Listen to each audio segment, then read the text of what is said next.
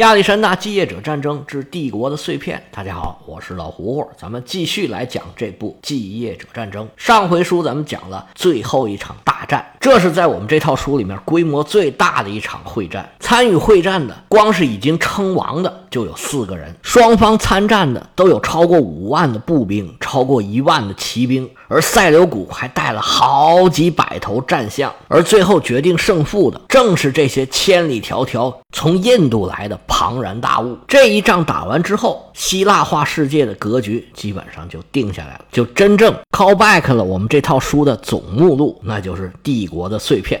亚历山大帝国再也没有可能重新统一了，真正的碎成了一片一片的。原来在这么多继业者里边，唯一有希望统一整个帝国的就是安提柯，但是他在这么多年的征战过程之中啊，屡屡是功败垂成。现在在东西南北各自称王的这四位国王，都曾经险些被安提柯给灭掉，有的还不止一次，但是都是因为其他地方的牵制，首尾不能相顾，最后只能。一次次的看着机会从手里面溜走。安提柯这位老将年轻时候不说碌碌无为吧，也是没有什么大的机会。六十岁以后才开始奋发崛起，在战场上风风雨雨二十多年，到最后死在了战场之上，这也算是完成了自己的人设吧。毫无疑问，安提柯是一个极有个性的人。他又傲慢又自大，野心勃勃，活力十足。你想一想，他都六十多岁了，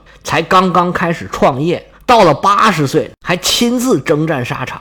古往今来，其实也没有多少人能做得到。咱们盘点盘点，有史以来的国王，八十岁还在战场上作战，都有谁？最后战死沙场的又有几个？反正我是想不起来。您哪位知道的，可以告诉告诉我，我也学点东西。他是这些继业者里面最有侵略性的一个，咱们掰着手指头数一数，有谁他没打过？虽然有胜有负，有的时候还遭受了惨败，但是呢，没有人能把他给打趴下，一直起不来。直到最后，他被敌人围困，他仍然没有屈服。但是这一点，这个安提柯就是一条汉子。还有一点值得一提，安提柯这一辈子就结过一次婚，而且娶的呢是他哥哥的媳妇，跟其他的这些国王今天娶这个，明天娶那个，这完全不一样。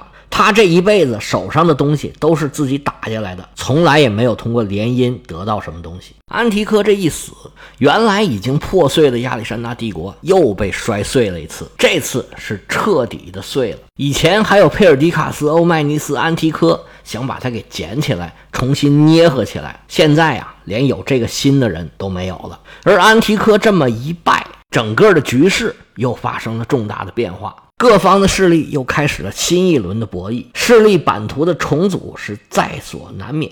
而在亚历山大原来帝国的版图上，是彻底的希腊化了。我说这个希腊化呢，是打引号的，有点调侃的意思。我们讲的这段时期呢，确实在历史上被称为希腊化时期，而亚历山大帝国的范围呢，又被称为希腊化世界。这个希腊化的意思是指希腊人带着希腊文化。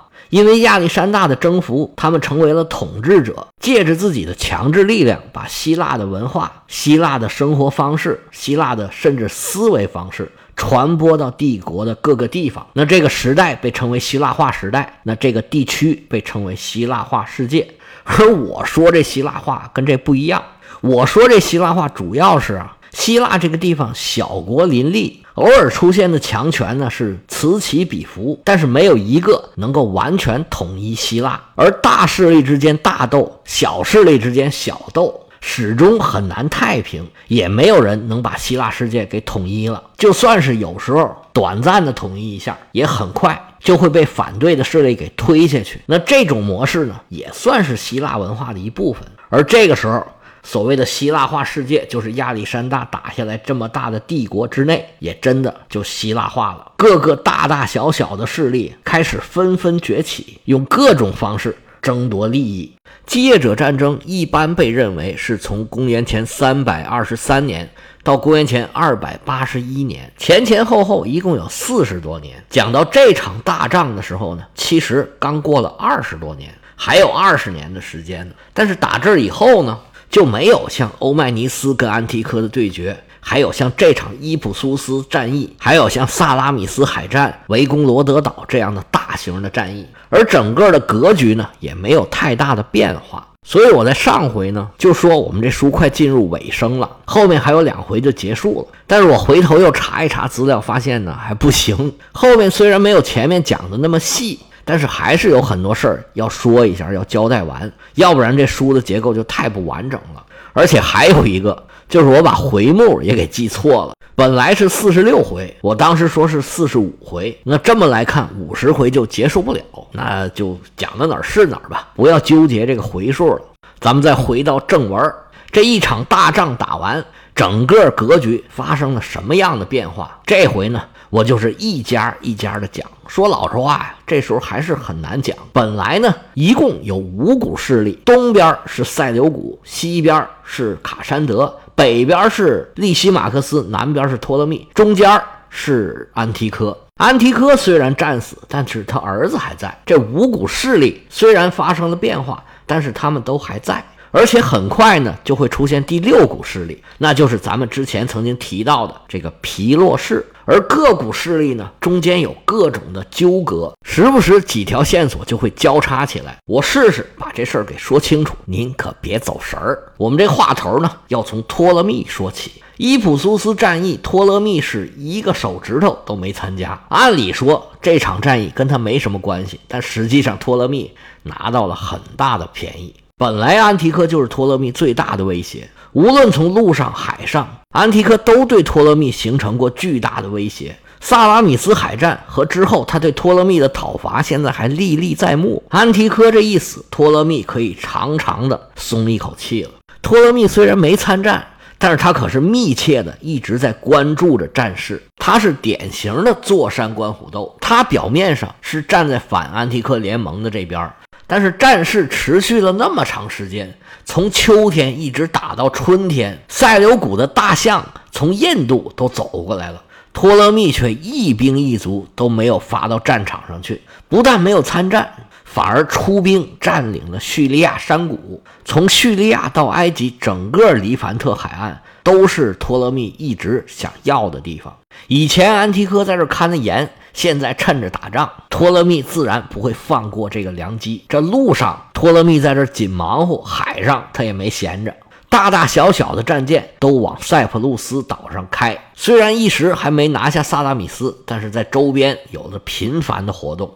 本来伊普苏斯战役打完，托勒密是完全没有参与，那分配原来安提柯势力范围的事，自然也跟托勒密没关系。利西马克斯、塞琉古和卡山德在分安提柯的势力范围的时候，就把叙利亚山谷分给了塞琉古。随后，塞琉古带着兵来到了叙利亚。但是托勒密的军队在各个交通要道、关键节点派的军队是完全没有要撤走的意思。塞琉古想了又想，哎，算了，毕竟托勒密对自己有恩。如果当时不是托勒密给自己几千军队，塞琉古也没有今天。于是塞琉古就带着大队人马踏上了东归的路程。他虽然没有说放弃叙利亚，但是在他有生之年，他就一直没有跟托勒密动手。不过，这两位长辈去世以后，他们的后人可就没这么客气了。在他们去世以后的一百四十年里边，他们的后代前前后后为了这块地盘打了六次战争。不过，塞琉古这时候没有争夺这里啊，不排除俩人确实有这种比较好的私人感情。但是，更主要的是因为塞琉古在东方还有大量的事儿要处理，叙利亚和伊朗远隔千里。他实在是没有心思来分心处理西边的事儿了。冬天长途跋涉几个月，这么往回走还得几个月。塞琉古是担心自己的老窝别被人给端了。但是不管怎么样，现在托勒密和塞琉古两个人之间呢就已经有了矛盾了。叙利亚山谷是双方明摆着要争夺的焦点，塞琉古只是暂时还没下手。托勒密想保障自己的安全，现在环顾四周，他一看。利西马克斯现在的实力是最强，那怎么办？就跟他结盟。利西马克斯现在拿到了小亚细亚北部的控制权，而东部大片的土地都归了塞琉古了。可以说，伊普苏斯这一战，塞琉古起到了关键的作用，也得到了最多的回报。利西马克斯现在是横跨欧亚，他也同样担心塞琉古过分强大，也想寻求盟友，于是俩人就一拍即合。那俩人怎么合作呢？还是老办法，托勒密把自己的女儿嫁给了利西马克斯，他们两家结盟，除了要暗中对抗塞琉古之外，那眼前的威胁实际上就是德米特里乌斯。安提柯死了以后。德米特里乌斯就退回了希腊，他现在的势力范围啊，就是原来雅典的提洛同盟所统治的范围。安提柯当时大力发展的海军，让德米特里乌斯现在有了整个爱琴海上的制海权。他在陆上的势力则集中在小亚细亚的沿海和希腊半岛的南部。德米特里乌斯这时候是刚刚战败，当然需要时间来喘一口气儿，于是就跟利西马克斯和托勒密两个人都达成了和解。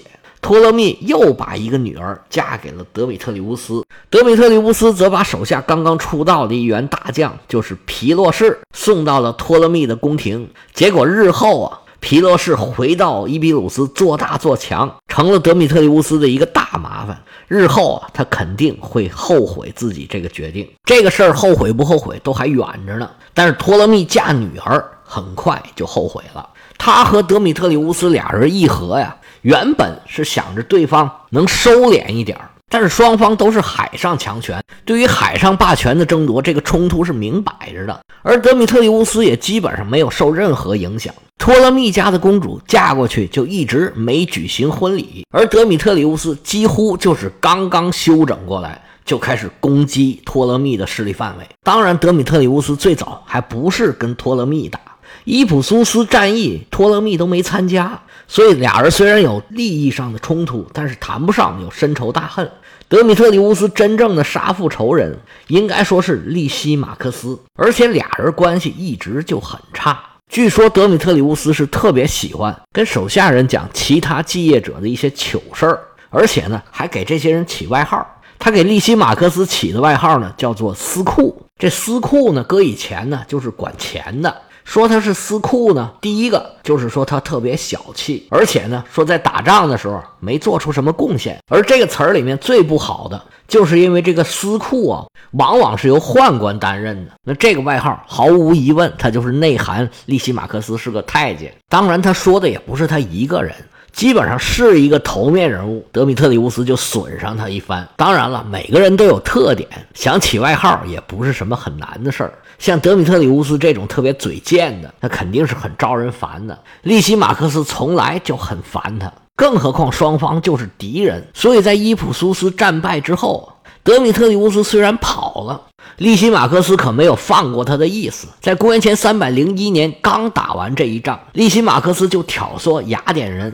把德米特里乌斯赶出了雅典，德米特里乌斯自然是义愤填膺，心里头骂着雅典人的忘恩负义，说你们没听过瘦死的骆驼比马大吗？安提柯的帝国仍然有不少死忠粉。德米特里乌斯从希腊本土、从小亚细亚、从塞浦路斯以及腓尼基城邦组织了一支强大的军队，还调集了一支海军，在公元前三百年的冬天。冒着风浪扬帆起航，他想要直取利西马克斯的大本营。眼看着德米特里乌斯直奔着自己的老家去了，利西马克斯这时候啊是做不出任何的反应。为什么呢？因为他没有船呢。利西马克斯常年是经营内陆，他对海上是一无所知，完全也不会玩。当然，他更没有海军的力量。眼瞅着德米特里乌斯是一路往北，他就只能干瞪眼在这瞧着。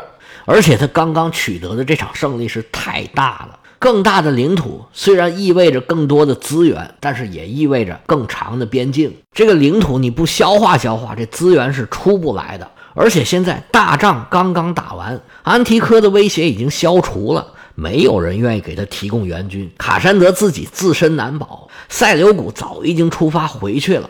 托勒密这老狐狸，你想让他出力帮助你，那可太难了。利西马克斯只好看着对方在自己的领地里烧杀抢掠，转了一圈之后，心满意足的走了。德米特里乌斯从欧洲转了一圈之后，又来到了亚洲，从小亚细亚的海岸一路从北往南打，恢复了不少以前的势力。这个时候呢，就有了咱们刚才说的托勒密嫁女儿的故事。在公元前二百九十九年。托勒密、卡山德、德米特里乌斯，包括利西马克斯，都是模是样的签了和平协议。虽然没有什么用，但是呢，表面上能维持一阵和平。这里面这四家啊，德米特里乌斯回头就把和平协议给撕毁了，开始了跟托勒密在海上的较量。而真正一起联盟的。是卡山德和利西马克斯，为什么他们两个能联合起来呢？主要是因为他们俩有共同的敌人，那就是所谓北方的蛮族。现在骚扰他们边境的，除了原来北方的土著之外，又多了一股势力，那就是凯尔特人。我们讲罗马史的时候，特意说了一下凯尔特人。在公元前三百九十年的时候，凯尔特人的一支，也就是高卢人，横扫整个意大利半岛。甚至把罗马城都给打下来了。你要是忘了怎么回事儿可以回头找一找那一期听一下。到这个时候，罗马被打下来将近一百年了，凯尔特人的势力在整个欧洲到处蔓延。在那个时候啊，这种种族迁移呀，就像多米诺骨牌一样，凯尔特人这么一来，就把原来的他们所谓的这些蛮族吧，就往马其顿和色雷斯的境内推。那像卡山德和利西马克斯，他就要直接面对这些问题，怎么处理这种问题啊？那又成了一个很大的难题。利西马克斯之前之所以这么低调，很少掺和其他继业者之间的这些恩恩怨怨、打打杀杀，其中应该也是有这么一个原因，他经常要面对北方的这些民族，处理边境上的这些问题，而对这些民族呢？你要使用一些暴力，但是又不能都使用暴力，处理不好这些问题啊，会给你带来无穷无尽的麻烦。在伊普苏斯战役的时候，利西马克斯把所有的军队都调去打这场大仗了，那北方势必就会受到边境问题的各种困扰。伊普苏斯战役之后，利西马克斯才能腾出手来去面对北方的这些蛮族的问题，因为蛮族生活的这些地区啊。自然条件其实是很艰苦的，你大队人马进去很难进行补给，到底怎么跟他们打交道？这还真是挺困难。还好利西马克斯有一个儿子，名叫阿加托克利斯，倒是很能帮上点忙。经过阿加托克利斯和他父亲俩人的努力，同时呢，他们也是碰到了北方的盖塔族，算是不打不相识吧。双方知道这么打下去对两边都没好处，算是取得了一个平衡点。色雷斯北方的边境就稍稍安定下来了，他们的邻居卡山德也好不到哪儿去。在公元前三百年的时候，打仗这几方坐下来谈了一下，虽然出了一个合约，但是最后啊，德米特里乌斯压根儿也就没遵守。而这三方呢，原来就是同盟，他们回头就在想办法怎么对付德米特里乌斯。随后的两年里头。利西马克斯和卡山德一直在北方跟潮水一般压过来的这些蛮族打交道。两年过后，到了公元前二百九十七年，利西马克斯刚刚从北方腾出手来说：“我们好好商量商量，到底怎么收拾德米特里乌斯。”就在这个时候，马其顿国王卡山德大病一场，撒手人寰，牌桌上啊又少了一位。本来卡山德呢有一个不错的好儿子，名字叫菲利，这是菲利四世。这位菲利四世，少年老成，处理问题啊还挺有水平的，上上下下都对他寄予厚望。奈何呀，是天不假年，这孩子身体不行，当了四个月的国王就得了肺炎，一时间是又咳嗽又喘。那时候也没有呼吸机，也没有吸痰机，众人只能眼睁睁地看着他就这么走了。卡山德是千算万算，可没算到这一招。本以为好好的安排，变成了一个最大的败笔。这么一来，卡山德的遗孀，也就是菲利二世的一个女儿亚历山大的一个妹妹，就掌握了马其顿的大权。他有两个儿子，一个叫安提帕特，一个叫亚历山大。这名字听起来都很厉害，但是这俩孩子到底能不能担起父亲留给他们俩的这个重担？咱们下回接着说。